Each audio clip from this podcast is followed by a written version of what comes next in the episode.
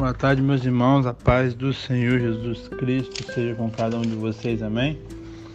Vamos para a exposição do capítulo 22. Amém? Capítulo esse muito rico que vai nos abençoar muito. Do 1 ao, ao 14 vai falar sobre a parábola das bodas. Do 15 ao 22 sobre o tributo do 23 ao 33 sobre a ressurreição, sobre casamento na eternidade. Do 34 ao 40 sobre o grande mandamento. E do 21 ao 46 vai falar é, sobre Jesus que fez uma pergunta aos fariseus. Então vamos começar aqui. Parábola das bodas. É, primeiro ponto a ser destacado aqui, meus irmãos, é que a salvação anunciada no Evangelho é comparada a uma festa de casamento. É uma, e uma festa de casamento, meu irmão, é uma coisa linda, é algo alegre. É, nós somos a noiva de Cristo e o nosso noivo vai vir nos buscar. E ele preparou tudo e muitas pessoas rejeitaram. Mandou chamar, muitas pessoas rejeitaram. O convite do Evangelho para todos, meus irmãos. Mas infelizmente a salvação é rejeitada por muitos. E mediante a isso ele chamou mais pessoas ainda e veio maus e bons. E é por isso que eu e você veio. Mas ali no finalzinho ele repreende alguém, do 11 ao 12 ali, porque estava sem vestes nupciais. Vestes nupciais na Bíblia, meu irmão, aponta para a santidade. E a santidade é uma característica, é uma marca de alguém que nasceu de novo e alguém que é salvo. Alguém que não vive em santidade, essa pessoa não conheceu a Cristo e não nasceu de novo. A palavra do Senhor vai falar em Hebreus, se eu não me engano é 12, mas eu não tenho certeza, mas está em Hebreus, está na palavra, pode pesquisar na internet aí. Seguir a paz com todos e a santificação, sem a qual ninguém verá o Senhor. Então a gente tem que aprender aqui nessa passagem de 1 a 14 que primeiro salvação comparada na festa de casamento, com alegria, com banquetes, com regozijo. Os convites são feitos para ambos, tanto na preparação, tanto chamando, através dos profetas, dos ministros, nós, da gente, né, hoje, mas é rejeitado por muitos. E muitas pessoas ainda é alcançado, mas sem santificação, é, sem uma verdade no último dia eles vão ser desmascarados e condenados eternamente. Irmão, Mateus e a Bíblia é enfática isso. Não viva de aparência. Viva de coração. Que a aparência vai impressionar só homem. Mas a Deus não adianta. Amém? Vamos passar agora pelo tributo. É... Aqui os fariseus e os saduceus, né? Estava perguntando se é lícito pagar tributo para César.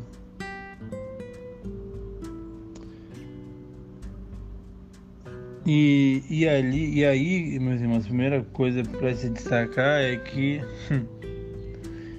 as forças opostas se uniram para atacar Jesus, herodianos e fariseus, que não se bicava, não se não tinha um relacionamento bom, se reuniu, se reuniram para ir contra o Senhor.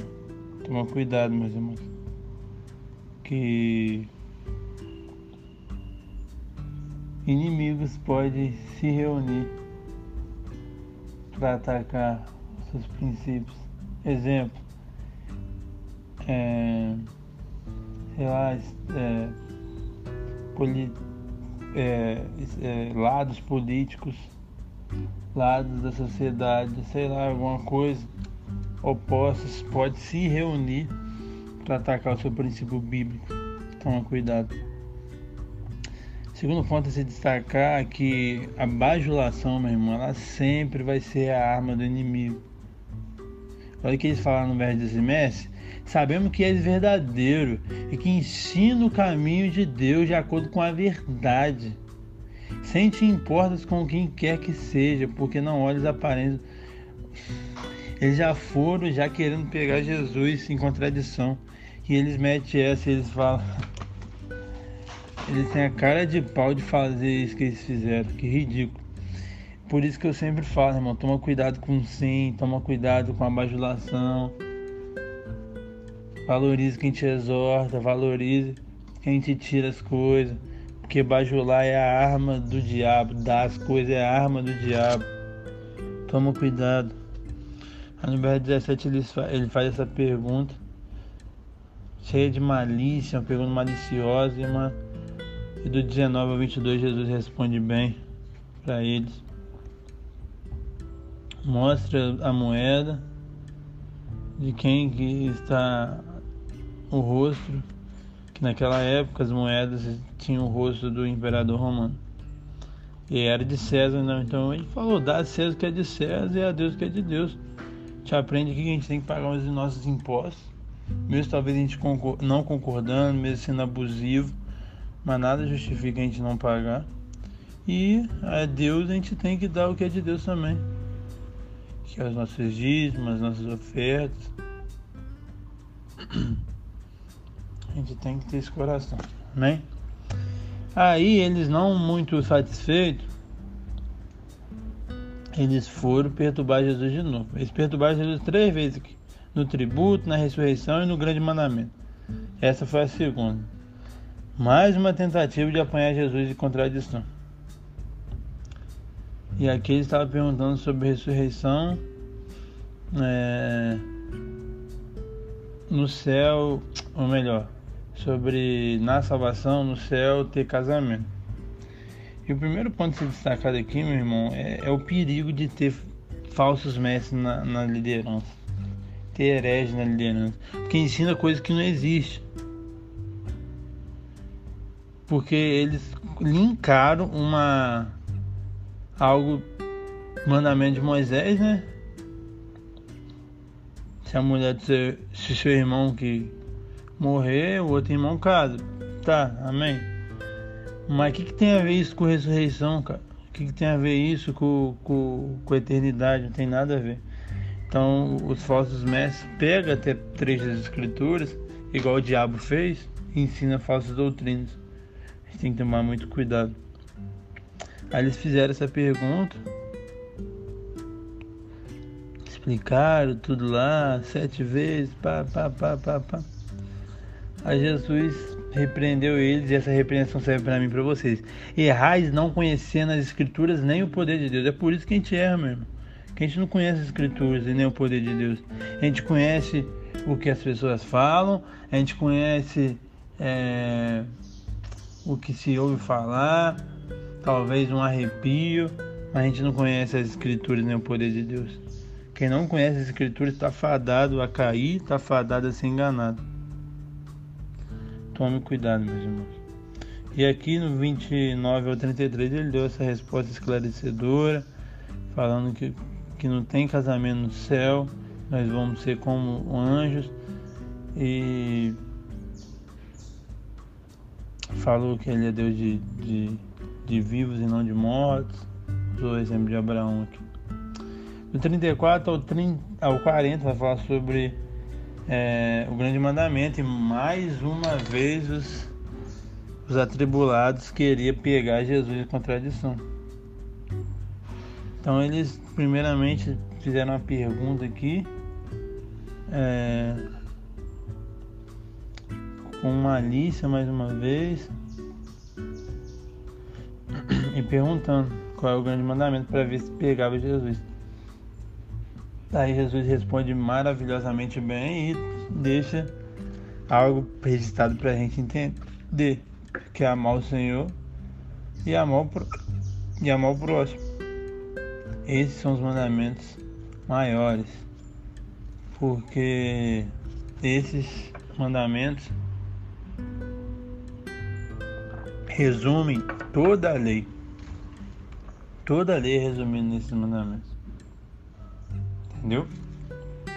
E aqui no, no finalzinho, Jesus pegou eles agora. Eles tentaram pegar Jesus três vezes, Jesus em uma vez só pegou, perguntando quem, quem vocês pensam que é Cristo?